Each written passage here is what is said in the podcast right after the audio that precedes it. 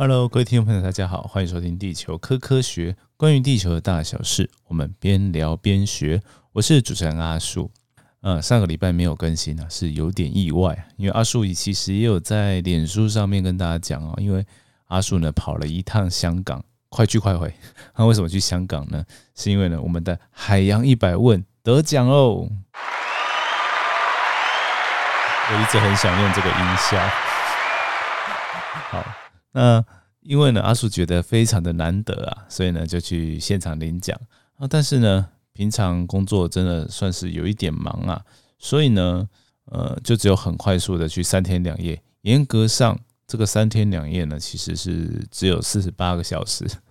对，那四十八个小时呢是非常充实的，所以呢。呃，之后呢，会在节目上跟大家分享一下啊，因为阿树呢有在香港的一些粉丝朋友啊，对阿树有去找他们呃带路啊，就觉得哎这个旅程呢是一个蛮有趣的旅程，到时候大家期待一下哈，阿树跟应该会找阿田来一起录了，好，然后跟大家分享一下。好，那今天呢，先跟大家聊两件事啊，啊，第一部分呢，就是得奖感言。然后另外一部分呢，就是呃最近的一些海洋的讲座啊，还有《海洋一百问》这本书的介绍吧。其实得奖这件事情是蛮意外的，因为呢，在被通知得奖之前呢，阿树连有这个奖被入围的票选的资格都不知道。因为呢，这个是香港的十本好读哦，然后是第二十届，然后从二零零三年办到现在啊，然后二零二三嘛，第二十届。好，那。因为阿叔波不知道自己有被入围啊，因为他是入围，然后找那个老师啊跟学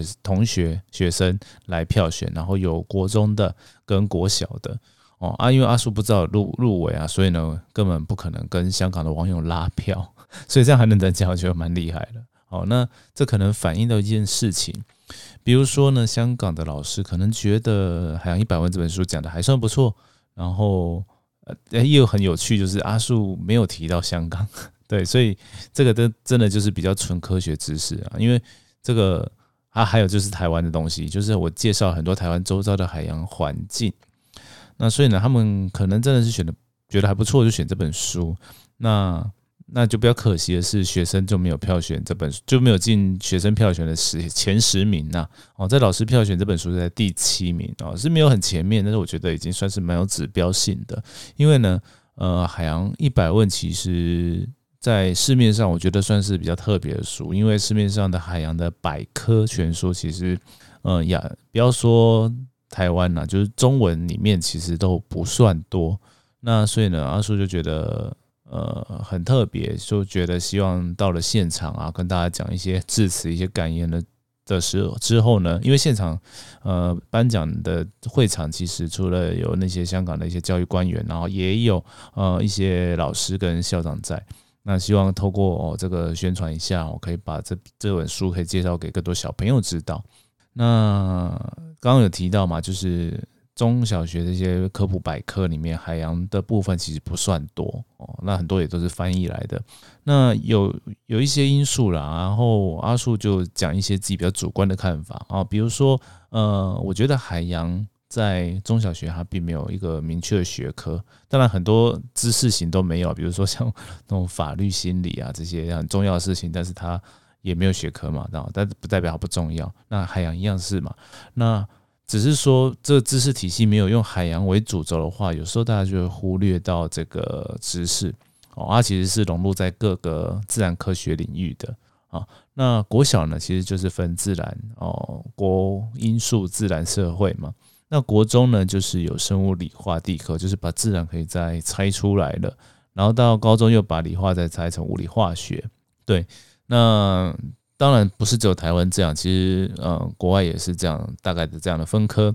那至少呢，要到大学甚至研究所哦，才会有海洋的专门学问的领域。啊，尤其是像阿树毕业的那个台大海研所，并没有大学部。那这种情况啊，蛮特别，就是其实通常，呃，很多系所都会有大学部，然后上去研究所这种体系。哦，那通常没有，或者是很少有大学部的研究所。其实我们还是有海洋科学系，但是比较少一点。好，那像台大海研所就是只有研究所。那这种类型呢，就是只有研究所，然后很少或者是没有大学部的，要么就是呃，这间研究所它不需要太多的背景知识，或者是这个东西太过冷门哦。显然海洋研究研究所不算是这样。那还有另外一种，就是啊，刚讲的这种，就是诶，就是如果你不是需要太多背景知识的话，等于是到了这研究所重新再学习一些稍微深一点的知识哦，就可以就可以去做一些相关研究。但是呢，这种通常应该都会只有硕士班，也很少有博士班的啦。嘿，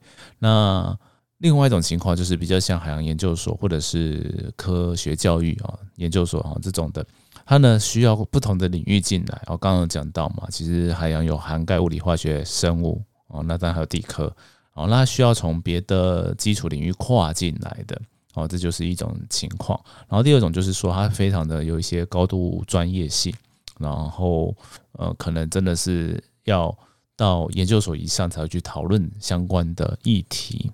所以这算是对啊，就是呃，阿叔就是想要借由这边啊，跟大家讲说，这个海洋的知识其实是无所不在了。那在得奖感言里面，阿叔有提到，就是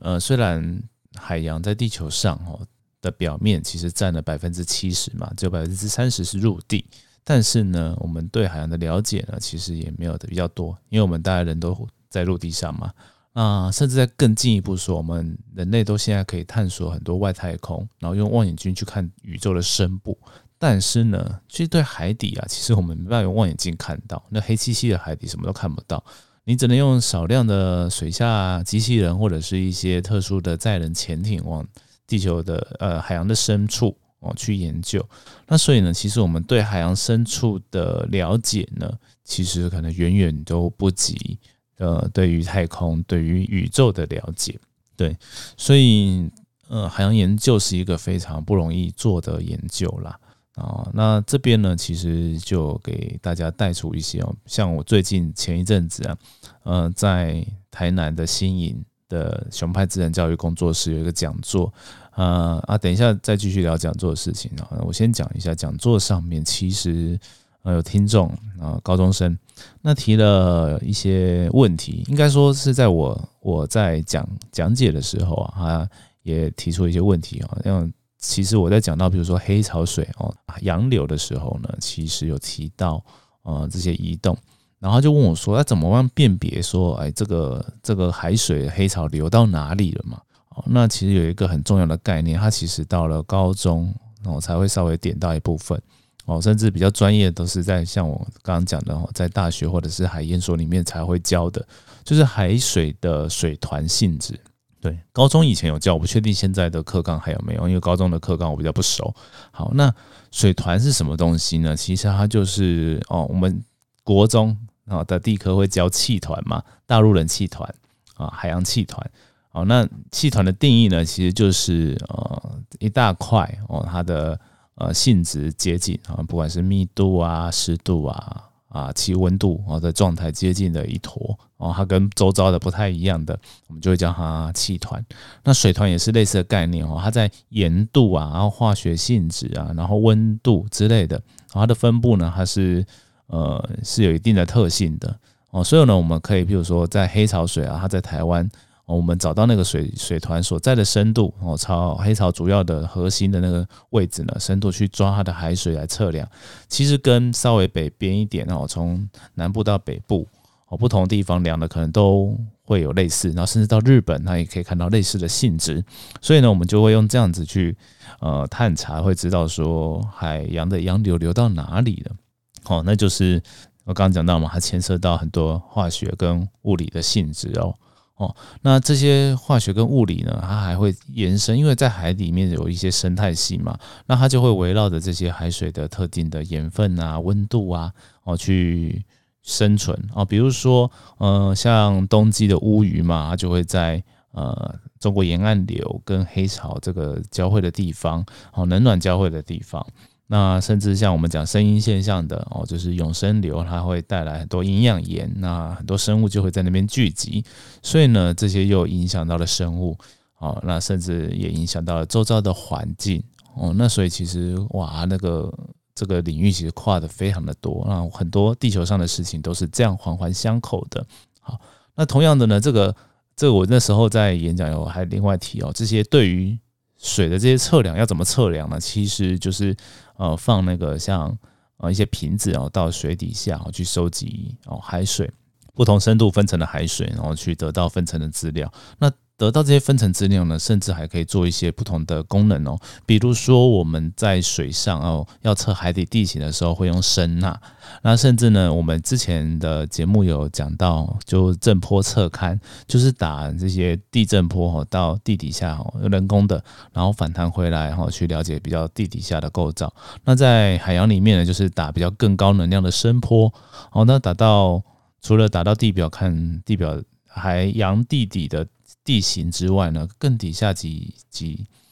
呃几百公尺的哦地质哦，甚至到几公里的地质呢，都会看得到。那这时候呢，因为经过的这些海水，它有呃不同的成分嘛，它就会有不同的物理性质，所以它的声学性质，就是声音穿过的一些速度呢，就有一些变化。所以如果我们呃有这些专门的仪器呢，去收集这些海水，或者是这探测这些不同深度海水的。呃，盐度啊、密度啊相关的资料，那这样呢就会让我们的测量变得更加精准哦。对，讲起来很简单，但是你想哦，其实，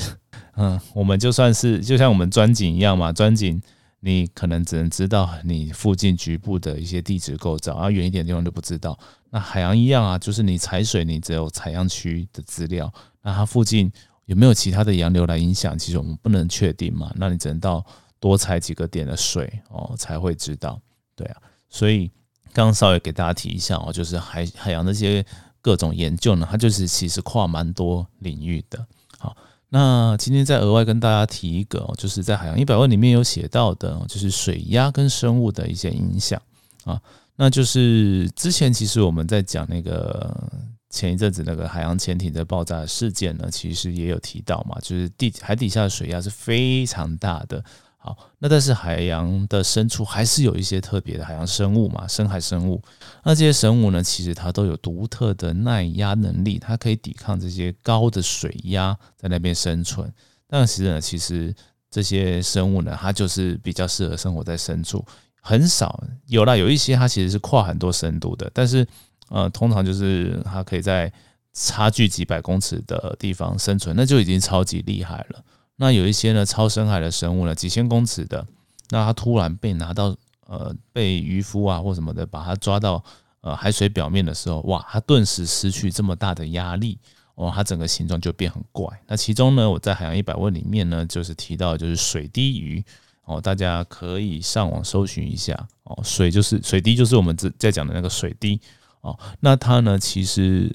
在海洋深处呢的样子呢，其实比较像一般的鱼，但是呢，到了呃海洋的表面之后，哇，它就变成一个很恶心一团的东西。然后它就曾经呢，网络上还有票选它是最丑动物的第一名。啊，那个丑其实也不是它愿意的，因为它被抓起来就是会变得很丑，就是这样。对，那所以其实海洋生物有这很多的冷知识啊，其实真的讲讲海洋一百问，一百问都还不够啊。说真的，对啊，那。呃，这边呢就是跟大家分享这些相关的讲座啦，然后跟我这得奖的心得，然后当然呢，讲座我刚刚还没讲完的啊，就是这一次我们在熊派自然工作室的讲座，在七月二十二，哦，其实那段时间我非常赶哦，前面呢就其实当然还要上班嘛，然后呢还有去科博馆看展，然后在七月二十二呢就去台南当日来回哦，新营，而且只能坐自强号 来回。然后坐到头都会觉得有点晕车了，因为阿叔其实很容易晕车了。对，然后坐火车都会觉得晕的，对，代表这可能是太久没有这样做了。好，那去新营来回哦，其实有四来回就各有四个小时都在坐车。那阿叔还是愿意去，因为其实有人愿意听阿叔讲这些海洋的知识啊，在地在台湾其实是非常缺乏这些教育的。那有人愿意听阿叔就去讲啊，那只是觉得对熊派非常不好意思，就是。哎，这个讲座呢，我的讲师费可能远大于他收到这些报名费哦。对，就是他可能报名费连我的单程的车票哦，六百五十块都付不起哦。对，你就知道多多多惨烈了。所以呢，就是希望大家可以多多支持这样的一些科普讲座。真的有兴趣的话，就是我觉得多报名去听都是有收获的，不一定是阿叔讲的啦。对，那当然阿叔也借此这个。机会呢，跟大家宣传两件事啊。第一件事情呢，就是八月十三号哦，大家可以去那个熊派自然教育工作室的粉丝专业上看，那阿叔也会把那个报名的链接贴在这个节目的资讯栏下面哦。就是八月十三号，阿叔会去呃台南新营那边去讲一场跟地震有关的演讲哦，那一样也是有收费的哦，然后。希望稍可以比海洋这个更更多一点人呐啊，对，这是一个。那当然也有很多听众朋友反映哦，就是呃他们在的地方怎么没有办这讲座，他希望也可以听哦。对，那不然阿叔就来办一个活动，然后就是线上的活动啊，到时候我会贴个贴文啊，可能这个节目出来的时候可能。大家听到的时候还没有，那过几天耐心一下，关注一下阿树的地球故事书脸书专业哈，会有一个贴文，就是晒出你的海洋一百问，就是请大家呢，如果手边有这些书的话，都拍照起来，然后呢，告诉我们说你是住在哪一区的啊，比如说是讲可以讲大一点，比如说台北啊、新北啊、新竹啊，或者是说讲更细一点啊，新北的板桥啊，或者是哪里的。好，那这样子呢，我就会知道说哪边的人比较多，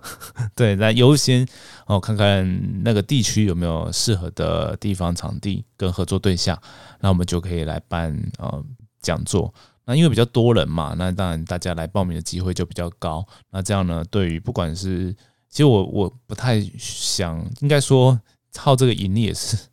是赚不了什么钱，但比较希望是说像合作的对象哦，像这次的熊牌自然的工作室这样，哦，他们至少这些场地费啊，基本的支出它可以被打平，我就觉得很好了啦。对，就只是希望这样。那希望大家就持续的关注哈。这如果阿叔有抛出这些活动的话，那麻烦大家来按赞哈，或者是来留言呐，哦，尽量，或者是甚至分享，分享更好。对，因为其实脸书的演算法我真的是很难理解，对，完全就是很多人就跟我说他没有看到我 PO 这些讲座资讯，对，然后我其实也不止 PO 一次，啊，大家我也不是说大要大家都是一直来看，但是还真的没办法，就是只能三不五时 来点一下关注一下了，对，麻烦大家了，好，那今天的节目呢就到这边，我们之后呢会再讲比较多一些香港的一些故事啊。那也有也有很科学的哦，对，有很地质的哦，大家真的要关注哈。那我们就下次见喽，拜拜。